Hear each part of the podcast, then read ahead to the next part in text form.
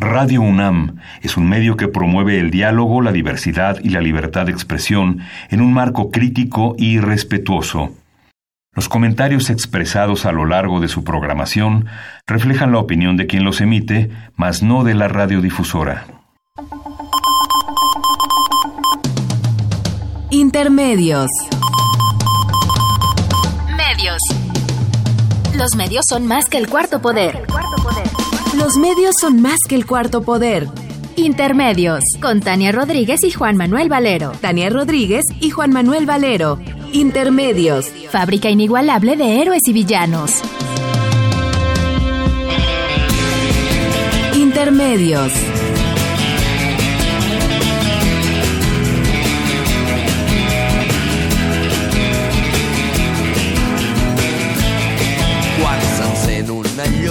Una flama dins la teva ànima, dins el teu cor. Fes perquè no s'apagui, potser valgui la pena quan alguns tenen tanta riquesa i a d'altres, en canvi, ens falta la feina.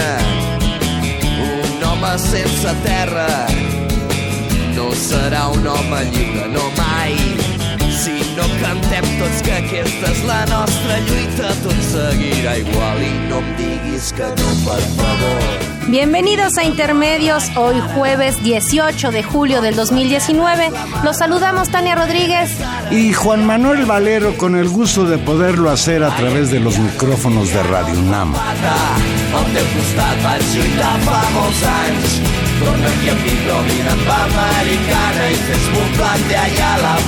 llibertat. Ai, Emiliano, Emiliano em fa pata, al teu costat vaig lluitar fa molts anys. Torna aquí amb micròvin amb americana i fes-me un plan de Ayala per la llibertat. Tu lluitaves amb terratenientes mientras els manaven. ¿Qué pasó, Tania? ¿Cómo hola, estás? Hola, Valero. Pues aquí escuchando. Qué hermosa versión de una canción en honor de Emiliano Zapata el plan de Ayala que lucha por la libertad. Y de eso vamos a hablar el día de hoy. Les avisamos a nuestros apreciados radioescuchas que este es un programa grabado, pues la UNAM está de vacaciones y eso nos da ocasión también de abordar otros temas, no estar atrapados en la coyuntura de siempre, Valero. Y qué mejor que hablar de mi general Emiliano Zapata. En el centenario de su muerte, hoy vamos a platicar sobre Emiliano Zapata, el caudillo del sur, sin, duda el héroe revolucionario más conocido, querido y admirado y llorado en la historia de México. Esta canción que acabamos de escuchar pues da muestra de que desde otros lares también le cantan a Emiliano Zapata. El 10 de abril de 1919 fue asesinado en, un, en una emboscada que le preparó Jesús Gallardo allá en la hacienda de Chinameca.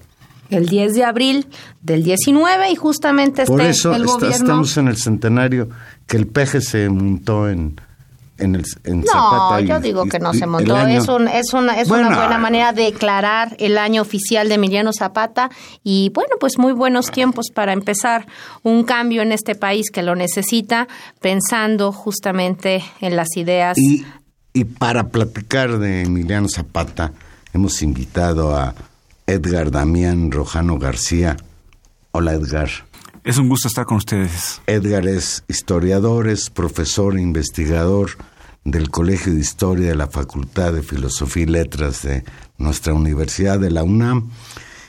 Es autor del libro Las cenizas del zapatismo, publicado por la Universidad Autónoma del Estado de Morelos en 2007, y pues es alguien que ha estudiado a fondo a Zapata, su biografía, lo que representa, y pues hablando de eso, empecemos por ahí. ¿Quién es para Edgar Damián Rojano García Emiliano Zapata? Retomando lo que acabas de decir hace un momento, y para entrar en, en la polémica, Emiliano Zapata es el héroe más grande de este país. ¿Por qué? Porque cada 10 de abril, que es la fecha de su aniversario luctuoso, podrás ver en infinidad de lugares del país, marchas, en buena medida para conmemorar el, aniversario luctuoso, pero también es una fecha que se llena de simbolismos, de gente que reclama eh, derechos sociales, que protesta en contra de los abusos del poder y que reivindican a Emiliano Zapata como el héroe que es. Muy probablemente eh, no haya otro héroe en el cual lleve a las masas a salir a las calles a marchar. Zapata vive, la lucha sigue. Y sigue. Y, seguirá.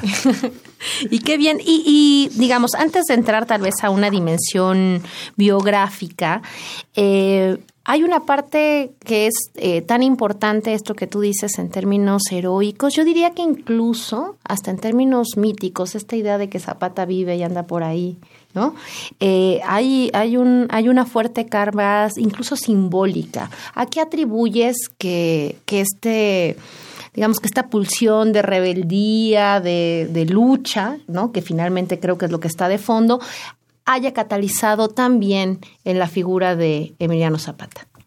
Bueno, eh, sobre todo, o me parece fundamentalmente, porque es un héroe popular. Tiene un enorme arraigo en el pueblo eh, que se ve hoy en día, pero que tiene su sustento histórico desde las luchas de los campesinos, primero de Morelos y luego del, sur, de esta zona que conocemos con el sur, eh, de la lucha por las reivindicaciones sociales. eso es fundamental. Eh, porque si no nos explica, eh, bueno, la, trayectoria de la revolución zapatista y su eh, impacto hacia, hacia el futuro y en nuestro presente. Y en el hilo de lo que estás diciendo, yo creo que lo que le da una dimensión de actualidad a Emiliano Zapata es que quizás para desgracia nuestra y de Emiliano Zapata, todavía algunas de las demandas del zapatismo son asignatura pendiente, ¿no? La, justicia social, eh, la tierra es para el que la trabaja. Ha habido esfuerzos de, de, de, los años de la revolución para acá, pero como que en México no se acaban de, de satisfacer las demandas de Emiliano Zapata. ¿Tú qué opinas? Eh, sí, bueno, los términos como la justicia, por necesidad son términos inacabados, ¿no? Se construyen todos los días. Eh, aquí la cuestión es eh, ver quién enarbola eh, las demandas históricas, como en este caso Emiliano Zapata. entonces, e-, eso es lo interesante en el caso de Emiliano Zapata y de algunos otros héroes nacionales como Pancho Villa, sobre todo estos que son iconos populares, eh, porque al final de cuentas eh, son, son el símbolo ¿no? de, estas, de, la, de la justicia, no importando la época. ¿no? Y además también desde mi perspectiva de historiador, resulta interesante porque generalmente no, no atendemos a la historia y sin embargo está presente en esas cuestiones como cuando la gente sale a marchar en demandas sociales sin arbola una imagen de Emiliano Zapata, por ejemplo. Claro, o que reconoce, digamos, en el sentido común, incluso a la población, si uno pregunta héroes, inmediatamente viene el nombre e incluso la imagen ¿no? de Emiliano Zapata. En términos de su, de su propia trayectoria histórica, personal, en esta interrelación siempre entre lo biográfico y los procesos sociales en los que están envueltos los, los actores, eh, Creo que en el caso de Zapata se juegan eh, atributos personales que son como muy reconocidos, como, como heroicos o como de gran valor. La idea de estar vinculados muy profundamente a una comunidad, ¿no? Eh, lo pienso así. La otra, esta idea como de no venderse, e incluso la idea de la muerte trágica a traición. Creo que son como algunos de los elementos. No sé tú si coincides y si podrías sumar más en términos de este, de este Zapata personal que, que porta una serie de valores muy importantes para la sociedad mexicana. Eh, sí, eh, coincido pues prácticamente en todo lo que dices, ¿no? Él es eh, hijo natural de Nenecuilco, la gente del pueblo lo, lo, reconoce y cuando se lanzan a la lucha saben quién es, saben que es un agente del pueblo y que siempre ha respetado al pueblo y que en ese sentido confían en que él va a, a llevar a cabo las demandas históricas de, del pueblo. Eh, es, dicen, es un tipo valiente, ¿no? Se le reconoce su valentía, eh, se, le, se le reconoce esto que decías que es fundamental, que él es incapaz de rendirse, ¿no? Eh, y bueno, el, el, feroz asesinato, de la, forma en cual acaban con él, es, es eso, porque no, no, hay manera de acabar con él, ¿no? Si no es mediante la traición. Eh, y habría que recordar, haciendo una semblanza histórica, que se opuso al gobierno de Madero, que es un gobierno revolucionario, se opone al gobierno de Victoriano Huerta, que intenta acercarse a él y, no, lo, no, lo, consigue, y se opone también a otro prócer nacional de la revolución, que es Venustiano Carranza.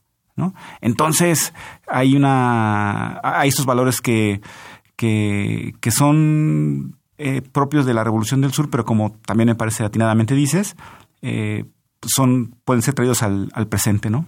Claro, y, y, bueno, es muy, muy importante esa dimensión. Ahora, habría que, habría que sumar, y tal vez para salir del personaje en sí, todo el proceso social, digamos que está, o sea, qué sociedad, qué tipo de comunidad produce un personaje de estas características. Entonces te pediría que nos cuentes un poco, tal vez, pues de los pueblos de Morelos, de los pueblos insurgentes de Morelos. No, hagamos otro programa sobre eso. Bueno, pero un, pequeño comentario.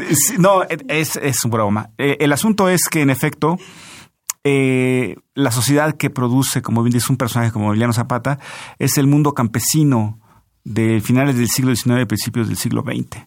¿no? Hay una frase muy famosa de un libro de John Womack, de la Revolución y Emiliano Zapata, que dice, esta es una historia de unos campesinos que no querían cambiar y que por eso hicieron una revolución. Después eh, dijo, bueno, la traducción no es precisamente eso, eh, Womack es norteamericano, pero el sentido es ese, ¿no? Eh, los zapatistas no luchan únicamente por la tierra, sino por lo que implica tener tierra sus fiestas patronales, ¿no? Las, eh, las temporadas de lluvia, los carnavales. O sea, no es gratuito que, por ejemplo, organicen la revolución durante la Semana Santa de 1910, ¿no? Eh, ¿Lo atribuyes eso a la, a la densidad de las relaciones sociales en ese momento? O sea, de la actividad de la... Ya, nunca lo había pensado. sí, es, el, es, el rescate de las tierras y del mundo campesino, repito, de finales del siglo XIX, principios del siglo XX. ¿no? Este asunto de...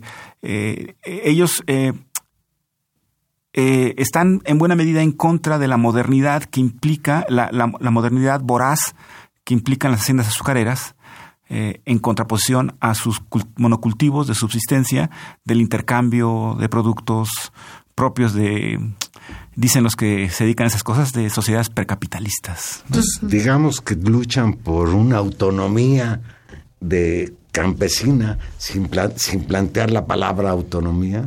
Sí, Sí, en buena medida sí, eh, eh, que es una tradición además histórica. ¿no? Por ejemplo, ellos dicen, cuando se lanzan a la lucha, eh, ellos reivindican sus tierras no porque se las haciendas se, las hayan quitado en el último tercio o durante el porfiriato, ¿no? sino lo reivindican como una lucha social desde la conquista. ¿no? se, los las habían quitado antes. Los españoles nos quitan las tierras, ¿no? Y entonces ahí es donde inicia la injusticia ¿no? reivindiquemos nuestro sentido sobre la tierra en este momento. Entonces, es sí, en efecto, una idea de autonomía que con sus asegúnes y respetando la temporalidad histórica es un poco lo que se reproduce, por ejemplo, hoy en día en Chiapas. Recuerdo el, uno de los capítulos finales del libro de clásico libro de Adolfo Gili de la Revolución Interrumpida, cuando habla de la comuna de Morelos, ¿no? Que es como, que es tal vez una de las cosas a veces menos eh, compartidas, pero me viene a la memoria por lo que dices, con respecto a cómo gestionar un territorio y las posibilidades o no que un proceso comunitario conlleva. ¿Tú qué, qué, opinión te merece esa experiencia? ¿Coincides con Adolfo? ¿Tú que has estudiado el asunto? Bueno, eh, en términos, como decimos, de la petulancia de los historiadores, en términos historiográfico, historiográficos, el texto de Gili, que es entre, si no me equivoco, de esta influencia marxista, ¿no? Del materialismo histórico en la historia, etcétera, eh, es una historia muy, eh, es una visión muy puntual de los años 60, 70 del siglo pasado, ¿no? Pero que, eh, curiosamente, no pierde vigencia, ¿no?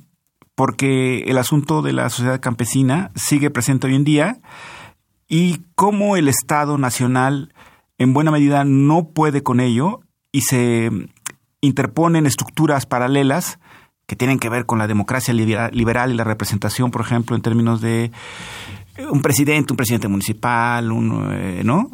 mientras las comunidades campesinas siguen manteniendo sus nexos, eh, como digamos, soterrados, eh, en términos de los compadrazgos, el conocimiento sobre el territorio, eh, los trabajos para elementales como desasolvar los zapantles, ¿no? las siembras, ¿no? Entonces son la convivencia de dos mundos que ciertamente existen y eso fue lo que pasó a partir de los años 20 cuando la revolución termina, digo, a grosso modo también. Cuando Gili se refiere a la revolución interrumpida, no sé si Gili así lo piense, a mí me da la idea de que rescata pues en la cuestión de que a la muerte Zapata, el brutal asesinato de Zapata, la traición a Zapata, pues queda inconclusa la lucha por la tierra, demanda que viene a resolverse de alguna manera con el reparto agrario de Lázaro Cárdenas muchos años después. ¿Podríamos estar de acuerdo en eso con Gili? Sí, bueno, hay una parte formal, como lo decía hace un momento, en términos de la influencia gramsciana de, Adolfo Gili sobre la revolución interrumpida, ¿no?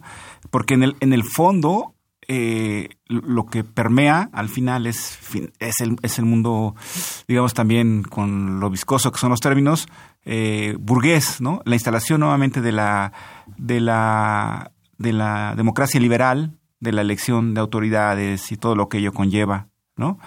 Eh, y en efecto, en, Morelos hay un proceso. El, caso de Morelos es curioso porque eh, Álvaro Obregón sabía que si no daba tierras, no iba a aplacar al zapatismo.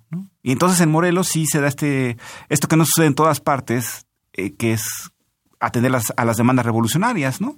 Entonces... Es decir, eh, el reparto, si entiendo bien, el reparto de tierras en Morelos sí ocurre más temprano que a la espera, digamos, de la, del reparto cardenista. Inmediatamente. Ya. Inmediatamente. Eh, Álvaro Obregón se subleva contra Carranza y atraviesa curiosamente por territorio zapatista, ¿no? Se va a Guerrero, lo dejan pasar por Morelos y cuando él regresa triunfante, eh, uno de los generales que está al, lado muy cercano a Obregón es Genuevo de la O, ¿no? Exactamente el que domina el, territorio de Santa María Huacatitlán, que es la frontera con el Distrito Federal, y que le permite establecer una alianza de facto con el zapatismo. Entonces, hay un gobernador zapatista, hay autoridades zapatistas, Genuevo de la O es el jefe militar después de la revolución, e inmediatamente se expide un decreto, no me, es el decreto número 5 del gobierno de Morelos, en donde se inicia el reparto agrario. 1920. Ya. Eso es muy importante recordarlo siempre, ¿no? Bueno, porque además, eh, en efecto, el zapatismo ingresa por el caos institucional, entonces ahí se interrumpe la revolución, ¿no? Y, entramos al juego, ¿no? De reconstruir el país bajo las normas, repito, de la democracia liberal, ¿no? Y yo ahí tengo, tengo siempre una duda y, me, me, me interesa muchísimo tu opinión, a ver si me la aclara alguien. Es decir, esto que tú citabas al principio, que es muy famoso de Womack y que se repite mucho incluso para juzgar la acción política hasta hoy de ciertos grupos campesinos y particularmente los grupos de confluencia indígena campesina. ¿no? que es hacer una revolución por no querer cambiar. Tú ya, tú ya hiciste ahí una acotación. Pero quisiera también eh, detenerme en la parte profundamente, yo diría, moderna del pensamiento político de Zapata y de los zapatistas, de intelectuales ligados a él, que compartían una visión, yo diría, muy libertaria, igualitaria, en términos incluso de la política moderna, en el sentido fuerte del término, de la Revolución Francesa. Es decir, de tener derechos, de garantizar. ¿Tú cómo ves esa tensión? ¿O no? es, una, es una pregunta muy compleja y a ver si atino a, a hilar. Eh, hay muchos zapatismos. No hay un solo zapatismo. También eh, nos hemos negado. El, eh, Zapata como el gran caudillo, como que, eclipsa todo lo demás, ¿no? Pero ciertamente hay muchos zapatismos. Un primer zapatismo de 1911, cuando se lanzan a la guerra, es el que enarbola Emiliano Zapata y el intelectual más cercano, que es el profesor Otilio Montaño, que es un profesor rural educado bajo el, positivismo de la época, ¿no? El otro zapatismo importante es el que se instala a partir de 1914 con la llegada de Antonio Díaz Soto y Gama, que es, fue miembro de la Casa del Gobierno Mundial y perteneció al Partido Liberal y tiene ciertas ideas anarquistas, ¿no? Eh, de su juventud pero que le va a dar, digamos, el nuevo rostro al zapatismo casi como lo conocemos hoy en día. ¿Por qué? Eh, los zapatistas pelean por la tierra y por lo que ello implica. Pero entonces Soto y Gamas entiende que cuando termine la revolución, el país necesariamente tendrá que regresar a los cauces institucionales. ¿Y qué hace Soto y Gama? Crea unos consejos consultivos de la revolución, que dice Wong Maxon como una especie de partidos políticos, y después, cuando tras la muerte de Zapata y los pactos con Obregón, funda el Partido Nacional Agrarista, que también desde mi muy personal perspectiva es el primer partido de masas de este país, inclusive antes que el Partido Nacional Revolucionario de calles. Entonces, eh, y con una propuesta muy radical y muy liberal en términos radicales del liberalismo mexicano, es decir, una tradición moderna. Eh, eh, es, a eso iba, es exactamente la modernidad política, porque el, zapatismo de, de, Otilio Montaño es muy el siglo XIX, de las comunidades campesinas del siglo XIX. En cambio, el de, el de Soto y Gama, que es un viaje maravilloso, desde, seguramente desde el anarquismo hasta la democracia liberal de los años 20, que él pregona, eh, dice, eh, la democracia es lo que sacará a este país de, ¿no? De, de, sus problemas de pobreza, de la tierra, de las cuestiones obreras, ¿no? Y entonces para eso forma el partido. Pero además, un acotamiento nada más es es tan moderno Soto y Gama que establece comisiones agrarias locales y luego él las utiliza para hacer proselitismo. ¿no? Entonces, ¿qué hace? Dice, bueno, pues sí te vamos a dar tierras, pero necesitas apuntarte al Partido Nacional Agrarista, ¿no? Como miembro del Partido Nacional Agrarista, algo que después explotó muy bien el Partido Revolucionario Institucional. Claro, qué interesante las cenizas de Zapata, así se titula tu libro. ¿Por qué las cenizas de Zapata?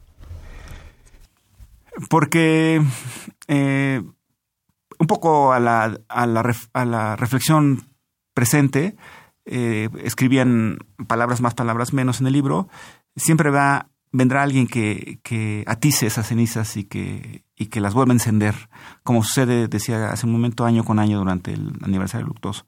Pero por otra parte también tiene como eh, esta cuestión de explicarnos qué sucedió con el zapatismo después de la muerte de Zapata. ¿no? No, no había hasta ese momento ningún estudio que hablara de qué había sucedido con esos personajes. ¿no? Eh, entonces era un, es un intento, me parece que todavía inacabado, sobre este proceso que sigue no solamente al Estado de Morelos, sino como también parte de la reconstrucción política del país. Porque lo, a mí me causa mucha inquietud saber cómo una de las eh, facciones más radicales, más revolucionarias, había logrado someterse finalmente, también someterse entre comillas, ¿no? Someterse a al poder central que están imponiendo los obregonistas. Sí, pues vamos a una pequeña pausa musical y aquí regresamos. Estamos hablando de Zapata con el doctor Edgar Rojano García. Ahora volvemos.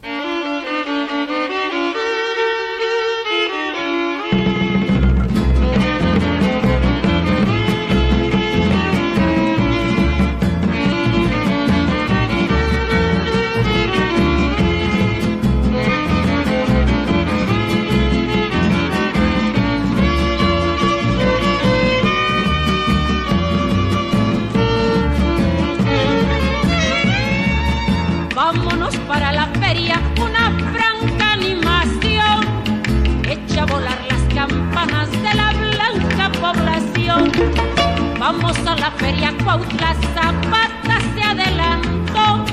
A la feria entró moviendo su penco galopador. Torres, Burgos y Merino están ya en la población. Y los tres han prometido hacer la revolución, hacer la revolución.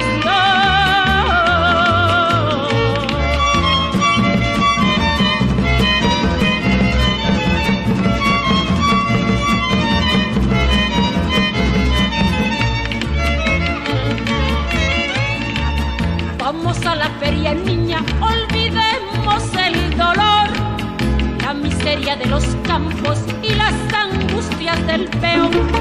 Los indios, los aparceros al influjo del alcohol, olvidan por un momento la injusticia del patrón.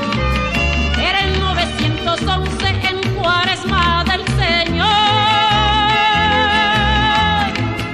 Era en el segundo viernes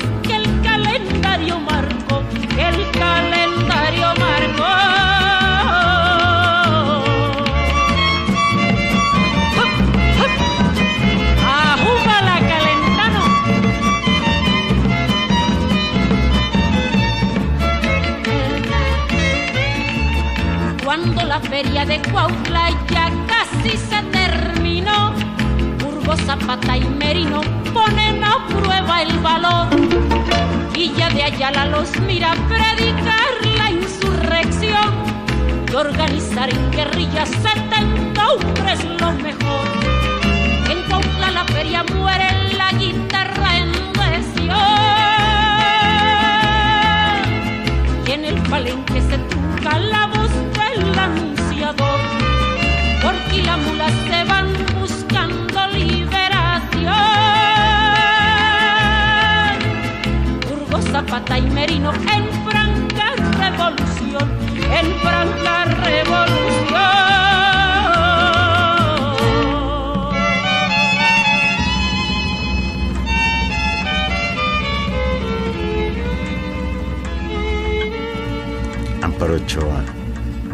Entrañable. Yo siempre que pienso en Amparo Ochoa pienso en Emiliano Zapata. La mejor versión de los corridos de Emiliano Zapata es de ella. Edgar Rujano, la relación entre Emiliano Zapata y Pancho Villa, yo conozco poco de ella. Por ahí esa fotografía que se le han dado muchas interpretaciones de Casa Sola, que están los dos sentados en Palacio Nacional y que parece que no saben qué hacer sentados ahí en esas sillas. Es uno de los grandes momentos de la lucha popular en México, ¿no? La- el, ocupar el centro del poder eh, por los grandes caudillos populares como son Francisco y eh, perdón Pancho Villa y Emiliano Zapata. Eh, la relación es efímera, se encuentran únicamente en diciembre de 1914. Eh, Villa le, le, le promete que ayudará a Zapata, pero no puede realmente porque se vendrán las batallas contra Obregón en el Bajío, donde es derrotado. Eh, Zapata, donde eh, Obregón pierde el brazo. Zapata regresa a Morelos. eh, y hay una hay un interés genuino, me parece, por luchar por el bien del pueblo, pero realmente es efímera eh, la, la relación y solamente nos quedan esas instantáneas de, de esos encuentros y que curiosamente han, a pesar de que son, es solamente ese momento, ha llenado el imaginario mexicano desde entonces hasta el día de hoy, ¿no? Sobre la justicia que enarbolan estos grandes caudillos. Incluso a ninguno de los dos lo dejaron participar ya en el Congreso Constituyente de 1917. Sí, Estuvieron porque- ausentes en persona, pero quizás sus ideas sí estuvieron ahí, sí se pudieron colar en la Constitución. Ese es un tema muy interesante. La convocatoria que hace Carranza para el constituyente eh, dice que hay que excluir a todos aquellos que han combatido al constitucionalismo. Per se, a Villa y a Zapata. Eh, luego entonces eh, hablan de la radicalidad de la Constitución del 17 y es un tema a debate porque en efecto nos da eh, el sustento jurídico para la existencia del país hoy en día inclusive. Pero en aquel momento el zapatismo, más que el villismo, plantean las medidas más radicales al momento para el México de la Revolución, ¿no? Me acuerdo algunas solamente, la desaparición del ejército, ¿no? Que parece ser un contrasentido Wow. en una época de guerra, pero los zapatistas dicen el ejército es el brazo represor del poder, entonces hay que eliminarlo, ¿no? Por ejemplo, decían, eh, deberíamos de trabajar eh, las empresas, pero los dueños en algún momento deberían de pensar en que se deberían de socializar, ¿no? Eh, entonces, el reconocimiento de los hijos naturales, por ejemplo. Eh, eso quedó plasmado en el programa de reformas político, políticas y sociales de la Convención, pero como sucede en muchos otros casos, conforme las facciones son derrotadas, como lo sucede con el villismo y el zapatismo, es dejado de lado. Pero ahí está el programa de reformas, eh, ¿no? Es, son de- muy de avanzada para la época y que no fueron tomadas por la Constitución. Inclusive el artículo 27 referente a la tierra es una discusión porque los zapatistas dicen, no, la tierra es nuestra desde el tiempos de la colonia. Y que dice la Constitución, no, la tierra es del Estado y el Estado te la presta, ¿no? Pero no es tuya, ¿no? Entonces hay ahí inclusive eh, rasgos eh, que seguramente a los que estudian el constitucionalismo mexicano no les ha de gustar, pero están ahí los documentos. Claro, y ahí hay todo, todo un debate. Ya hablando de, relaciones entre próceres, tal vez, y que viene muy a cuento por esta radicalidad y lo que nos contabas hace un rato, pues la relación zapatismo-magonismo. ¿Cómo ves, cómo es esa relación? Eh, es eh, prácticamente inexistente, incluso en términos ideológicos. Eh, nunca había notas en regeneración que aparecían sobre, por ejemplo, la valía del zapatismo como un movimiento rebelde, etcétera, ¿no? Pero, por ejemplo, eh, cuando a Zapata le dicen eh, que si era un socialista, Zapata dice, no, no, espérense, ¿no? Las tierras son nuestras, ¿no? Eso de la, aunque hay un sentido comunitario en las tierras, dice, no, no, no, como están entendiendo el socialismo, no, nosotros no somos, ¿no? La tierra es nuestra y nosotros sabemos qué hacemos con la tierra.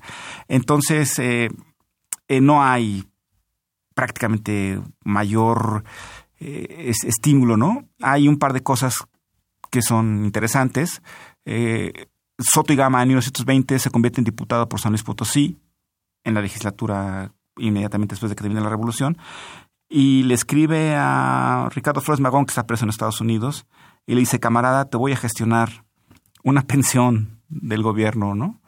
Y esos hombres que hoy nos hacen falta, ¿no? Le, contestó Ricardo Flores Majón, camarada, te agradezco muchísimo, pero no puedo aceptar una pensión del Estado al cual estoy combatiendo, ¿no? Eh, y entonces, eh, y también el lema que hoy conocemos como tierra y libertad, que es realmente un lema anarquista, ¿no? Y no es el lema zapatista, ¿no? El lema zapatista es libertad, reforma, justicia y ley, que está anclado en la historia en el siglo XIX, ¿no? Eh, con esto que platicábamos de un movimiento rebelde campesino del siglo XIX. Y el Tierra y Libertad es como una abstracción del... Quieren hacer una abstracción del, del, del, de la lucha zapatista, eh, pero también habría que ver en el contexto en el cual surge. O sea, nunca lo dijeron así literal, Tierra y Libertad. No. Válgame. ¿Cómo exactamente dices que lo, lo decían? eh, reforma, libertad, justicia y ley. Fíjate. ¿No? Eh, la, hipótesis que tengo es que esto se, se vuelve común hacia los años 20, eh, porque es más corta, ¿no? Eh, los artistas, tú puedes ver los grabados, los, las obras de, de Rivera, los murales, Tierra y Libertad. Pero por otro lado hay una cuestión, me parece, perversa del Estado, porque sintetiza el, el, el radicalismo del zapatismo, ¿no? Que, por ejemplo, en el plan de Ayala establece eh, un poder más vertical, más, más, este, perdón, más horizontal, ¿no? En contra del verticalismo del presidencialismo mexicano, por ejemplo. Zapata es un fenómeno que llega a nuestros días. El surgimiento del ejército zapatista de liberación nacional que retoma, pues hasta en el nombre, eh, las reivindicaciones de Zapata, ¿Realmente podemos encontrar un hilo conductor entre el movimiento de Emiliano Zapata en las épocas de la Revolución y el movimiento del Ejército Zapatista de Liberación Nacional que surge en 1994? Como decía hace un momento, hay muchos zapatismos. En los años 20 fue el zapatismo que ayudó a la construcción del Estado revolucionario. Eh, después, hacia los años 30, 40, hay un uso y abuso de la imagen de Emiliano Zapata, ¿no? En donde prácticamente justificaba todo lo que el gobierno revolucionario hacía, ¿no? Fuera para bien o para mal. Eh, y hay un zapatismo que, como bien dices, surge eh, de estas críticas al régimen de la revolución, ¿no? hay guerrillas que se llaman Emiliano Zapata, ¿no? etcétera, y en donde la más emblemática es la del presente, LZLN, el Ejército Zapatista de Liberación Nacional. Eh, un tanto en broma, yo digo, no podría llamarse un movimiento de reivindicación indígena, movimiento eh, carracista de liberación nacional, o movimiento bregonista de liberación nacional, sino que se, se, tienen un evidente, una evidente línea histórica que se, que se estaciona en la batalla en Morelos entre 1911 y 1919 ahí yo, yo eh, este uso político de legitimación pues de, Zapata, de la propia revolución, reduciéndola, homologándola, ¿no? Eh, que hizo el PRI, eh, se contraviene tal vez también con otra historia, o sea, creo que el, neozapatismo del 94, del, del neozapatismo zapatista contemporáneo puede reivindicarlo y ahorita podemos profundizar en eso, pero en el Inter, independientemente de este discurso homogéneo del Estado, eh, lo cierto es que también hay una, hay líneas de comunicación en el movimiento seguramente popular o en el movimiento campesino que sistemáticamente eh, continuaron, digamos, con una actitud de rebelde, de resistencia, es decir, esa, esa geografía, digamos, de las luchas campesinas en la segunda mitad o digamos entre el cardenismo y el zapatismo contemporáneo, uno puede decir no es que no haya pasado nada y todo ha sido homogéneo, ¿no? Ahí también vivió Zapata. Sí, bueno, Jaramillo, que era un antiguo zapatista, eh, y fue asesinado durante el gobierno eh, de Adolfo López Mateos, ¿no? Eh, estaba por reivindicar las, las, la, lucha zapatista, la lucha histórica por la tierra. durante los años, bueno, en, el 68, los jóvenes reivindican a Emiliano Zapata. Hay una crítica, que esto, esto aparece en el libro de Poniatowska, Noche de Tlatelolco, de cómo eh, a los jóvenes los critican, a nuestros jóvenes universitarios, por eh, utilizar aéreos extranjeros. Y entonces, no, pues reivindiquemos y utilizan a Zapata. Zapata está acompañando a los jóvenes del 68. Y evidentemente... Bueno, pero aquí habría que reconocer que era más acompañante de los jóvenes del 68 el Che Guevara. No, ahí yo voy. Ahí yo voy. Que en efecto, así es. O sea, en esta idea eh, internacionalista de los jóvenes, pero el asunto es eh, esto que dice Tania en términos de esta homogeneización. Ahí hay, una, hay un punto de fuga, pues, ¿no?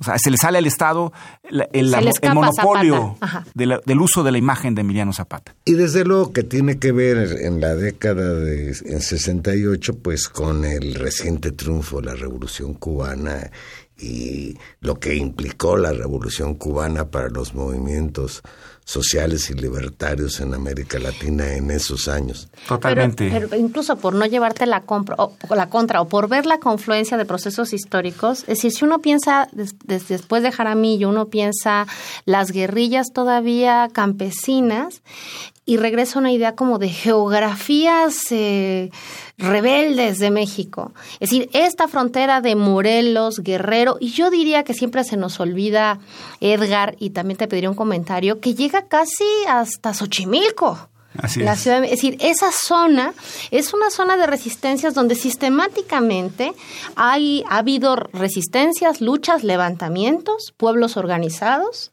y donde la imagen de Zapata es muy importante, independientemente de que esté con otras, eh, otros discursos, otras ideologías, pero donde Zapata y el zapatismo es un componente importante. No, se entremezcla necesariamente, ¿no? no, no, hay, no hay una...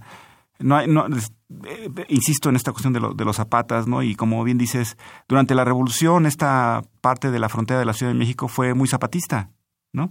Pero tiene ese componente eh, popular de los pueblos, de la organización eh, campesina, de la cuestión parental, del ejido, que los, los hace muy fuertes, ¿no? Y, y que igualmente es un factor de resistencia casi, ¿no? Eh, lo que pasó en Tepoztlán deben de recordar sobre la cuestión del club de golf, ¿no? Que se opusieron y, ¿no? Y ahora la, y ahora la termo la termo ¿qué va a ser? Termoeléctrica, la termoeléctrica y el penoso caso de Samir Flores, ¿no? Así es. Entonces, eh, está está ahí, ¿no? Lo del aeropuerto evidentemente, lo de Atenco, ¿no? Entonces, eh, está aquí a nuestro paso, pero también en esta cuestión de la que hablaba Juan, eh, por ejemplo, los sandinistas también, ¿no? Se remitieron mucho a la, a la imagen de Emiliano Zapata. En Los Ángeles, eh, la comunidad chicana, ¿no? Está muy relacionada o tiene una, referencia muy precisa con Emiliano Zapata, ¿no? Entonces sí, o sea, es un gran personaje Emiliano Zapata. Y para conocer más, Edgar, cuéntanos, sabemos que está en curso una exposición en el Museo Nacional de las Revoluciones, cuéntanos de ella. Sí. Eh, para invitar al público. Que tú eres el curador, además. Así estuve la, la, la, fortuna de la invitación que se me hizo para hacer la curaduría de la exposición sobre el aniversario luctuoso de Emiliano Zapata, que se presentará en el Museo Nacional de la Revolución hasta septiembre de este año. ¿No? Eh, hay, en, con motivo de, del centenario, la propuesta es ver la, las mutaciones históricas de Emiliano Zapata en 100 años. Cómo fue visto Emiliano Zapata durante la revolución, cómo miró la contrarrevolución de Emiliano Zapata, qué papel jugó la figura de Emiliano Zapata después de su muerte y cómo hoy percibimos contemporáneamente a la figura de Emiliano Zapata. ¿Y qué, qué, hay? ¿Registros históricos, documentos, hay, fotos? Hay fotografías, eh, hay obra gráfica, grabado principalmente eh, de la, del taller de la gráfica popular, como tenía que ser, ¿no? Decía Leopoldo Méndez, todo aquel arte popular tiene que ser revolucionario, si no, no es arte, ¿no?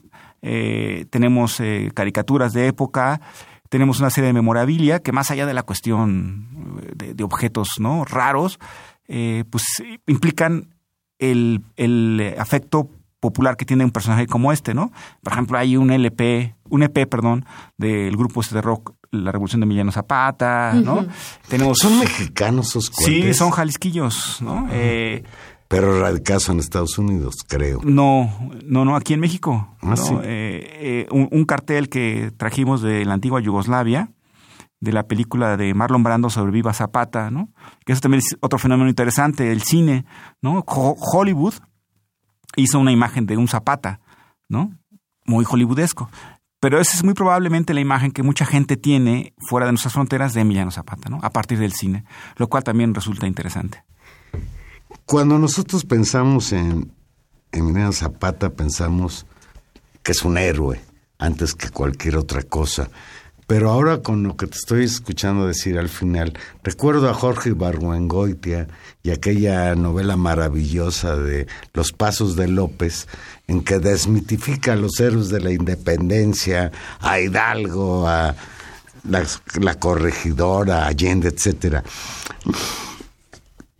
Se ha mitificado mucho quién era, de dónde surgió. Lee uno cosas que dicen que era de origen muy humilde, que tuvo una eh, instrucción escolar muy precaria, etcétera. Y de otro lado uno escucha que no, que era un hombre que tenía tierra, que su familia no era estrictamente Ay, una bueno, familia esa película de horrible, ¿te acuerdas? Una que hicieron. ¿Cuál es la verdad poco. de eso, Edgar? No, bueno. Hoy hay un sector de personas que les eh, eh, gusta, entre comillas, desmitificar, ¿no? que me parece a mí muy bien. Eh, pero la cuestión me parece que tendría que estar, siendo personajes históricos, me, tendrían, me parece que tendríamos que apelar a la historia. Eh, hay una parte que tiene que ver con la imagen del, del héroe de bronce promovida por el Estado mexicano, que habla de este campesino de traje de manta, defensor de los pobres, ¿no? Eh, toda esta aureola que le rodea. Y sin embargo, tiene que ver más con este otro personaje, ¿no? De, más de carne y hueso, ¿no? De que era un personaje eh, que tenía tierras, ¿no? Que eh, cuando Madero le dice, pues le doy un rancho para que se vaya de la, de la revolución, y le dice, no, no, pero si yo no entré a la revolución para, yo, para tierras, yo tengo tierras, ¿no? Le gustaba el coñac, fumaba puro, usaba gasné, le gustaba vestir bien, era... Era mujeriego. Tenía mucho éxito con las mujeres, ¿no? Pero era un gran líder. Claro. Era, era, el gran caudillo al cual lo seguían las masas. O sea, es, es como la complejidad del, del, del, ente humano. Claro, desmitificar no significa trivializar y entonces leer a los personajes históricos en función de anécdotas personales y dejar de fuera en realidad los procesos históricos que siempre son complejos. Pues vamos terminando, vamos a hacer un pequeño corte musical y regresamos para, para seguir hablando de Zapata y concluir esta conversación.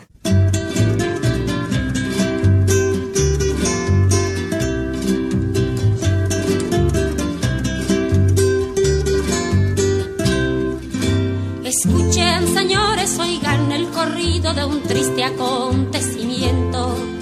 Pues en Chinameca fue muerto a mansalva Zapata, el gran insurrecto. Abril de 19 1919 en la memoria quedarás del campesino como una mancha en la historia. Campanas de Villayala, porque tocan tan doliente. Es que ya murió Zapata y era Zapata un valiente. El buen Emiliano que amaba a los pobres quiso darles libertad. Por eso los indios de todos los pueblos con él fueron a luchar. De Cuautla hasta Meca, Meca, Matamoros y el Ajusco.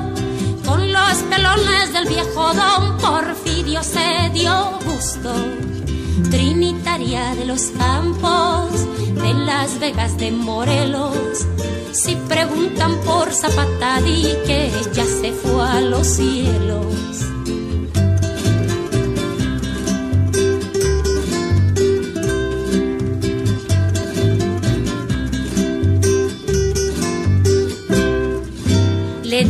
Zapata don Pancho Madero cuando ya era gobernante. Si no das las tierras verás a los indios de nuevo entrar al combate. Se enfrentó el señor Madero contra Huerta y a Carranza, pues no le querían cumplir su plan, que era el plan de Ayala. Corre, corre, conejito, cuéntales a tus hermanos. Ya murió el señor Zapata, el coco de los tiranos. Don Pablo González ordena a Guajardo que le finja un rendimiento. Y al jefe Zapata disparan sus armas al llegar al campamento.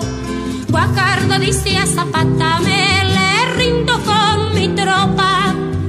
En China me calo, espero tomaremos copa. Arroyito revoltoso, ¿qué te dijo aquel clavel? Dice que no ha muerto el jefe, que Zapata de volver.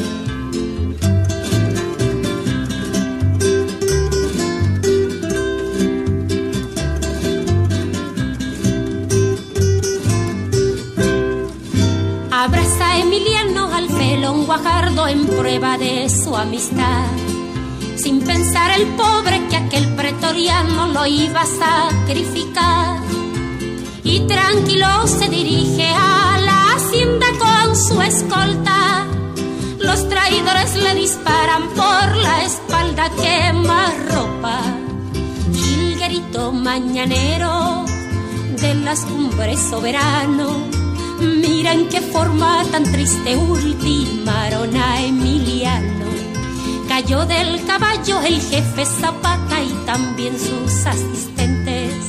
Así en Chinameca perdieron la vida un puñado de valientes. Señores, ya me despido, que no tengan novedad. ¿Cuál héroe murió Zapata por la tierra y libertad? A la orilla de un camino había una blanca azucena. La tumba de Zapata la llevé como una ofrenda. Arroyito revoltoso, ¿qué te dijo aquel clavel? Dice que no ha muerto el jefe, que Zapata de volver. Pues aquí, aquí estamos de regreso escuchando a Amparo Ochoa y el corrido de Emiliano Zapata. Edgar, platícanos sobre tu trabajo de investigación, la continuidad de tu línea de investigación, pues es la Revolución Mexicana, etcétera. Nos platicabas fuera del aire que estás trabajando sobre Otilio Montaño. Sí, así es. Eh, Otilio Montaño es uno de los personajes fundamentales para entender el zapatismo, el primer zapatismo, digamos. Eh, y ahorita que hablábamos de Zapata como el, líder eh, de como sin, sin, mancha alguna, tiene una pequeña manchita que es haber mandado eh, a fusilar a su compadre, ¿no?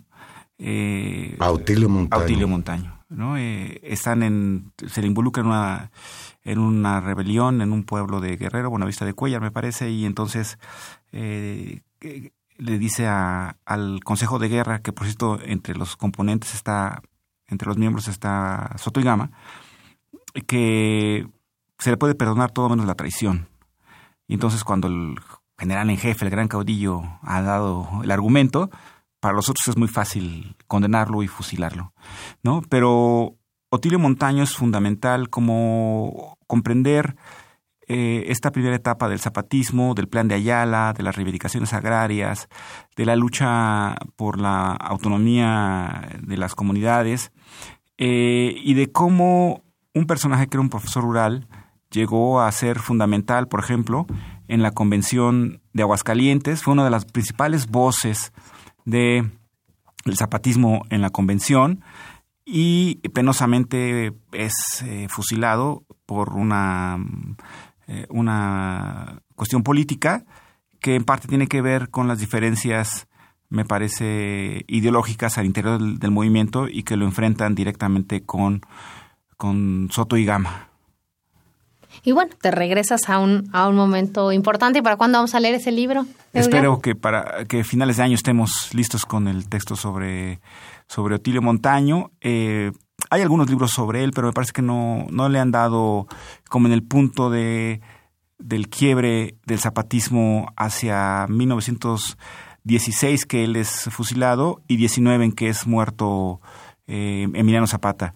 Eh, el primer zapatismo me parece que muere con Otilio Montaño porque el siguiente zapatismo no es el zapatismo de Soto y Gama, ¿no? el que decía que se perfila ya más bien a incorporarse al Estado Nacional que van a construir los sonorenses al finalizar la Revolución Mexicana. Claro. Vamos terminando, Edgar, y, me interesaría un comentario tuyo, incluso como un llamado a, a, discutir y a seguir discutiendo la historia y revisar el pasado, uno podría decir, ¿qué más se puede seguir diciendo de Zapata, que ya no lo sabemos? ¿Qué más se puede seguir diciendo de la revolución, que ya no la sabemos? Y sin embargo, no, no la sabemos, porque hay muchas maneras de saberla, porque hay muchas formas de, de presentarse nuevas preguntas en función también de las, de las cosas que nos van pasando como país y de las cosas que nos preocupan como sociedad. Una reflexión de la importancia tal vez del trabajo histórico, de tu propio trabajo, de por qué esto es importante, sobre todo en un momento como hoy, que se pretende un cambio histórico. Esa es la, esa es la dimensión ¿no? de, la pretensión. ¿Por qué regresar a la historia? ¿Por qué discutir esto? Eh, eh, hay una máxima en la historia que es toda historia es historia contemporánea. ¿no? Desde el presente eh, nos preguntamos. ¿Qué, es, qué es lo que está pasando y nos remitimos generalmente al pasado. como decía hace un momento, casi no tenemos idea de que, la historia la vivimos todo cotidianamente. Y sin embargo, está ahí, ¿no? lo que plantea acerca del régimen actual es muy interesante porque yo no recuerdo otro régimen que haya planteado puntualmente eh, como uno de los ejes de la reflexión del momento histórico eh, en la historia, ¿no? Creo que no. Alguna vez creo haber leído al expresidente Felipe Calderón, le, le, hacen la pregunta de que si él está consciente de cuál es su lugar en la historia. ¿No? Entonces, no me recuerdo su Casi que dijo, obvio no. eh, pero, pero no lo sabe. Entonces, eh, pero con esta conciencia, ¿no? Muy puntual, eh, muy presente incluso en el logotipo de la presente administración, etcétera, ¿no? Entonces, que ojalá y en efecto haya esta posibilidad de que la historia sirva para replantear nuestro presente y que nos sirva como una herramienta, ¿no? Para para construir un... Eh, digo, suena seguramente a retórica, pero en efecto la historia puede ayudar a crear civismo, a crear un mejor país, ¿no? Eh, y personajes como Emiliano Zapata y como muchos otros seguramente serán de utilidad para, para este proceso, ¿no? Pues ya nos vamos. No nos queda más que agradecer hoy la participación en intermedios del historiador Edgar, Edgar Damián Rojano García, profesor e investigador del Colegio de Historia de la Facultad de Filosofía y Letras de la UNAM. Muchas gracias, Edgar. Edgar, qué gusto conversar contigo. Ha sido un placer, gracias. Estuvimos con ustedes en los controles técnicos, Francisco Mejía, muchas gracias, Francisco, en la producción, Gilberto Díaz Fernández y en los micrófonos. Tania Rodríguez, nos escuchamos el próximo jueves a las 8 de la noche aquí en Intermedios. Adiós.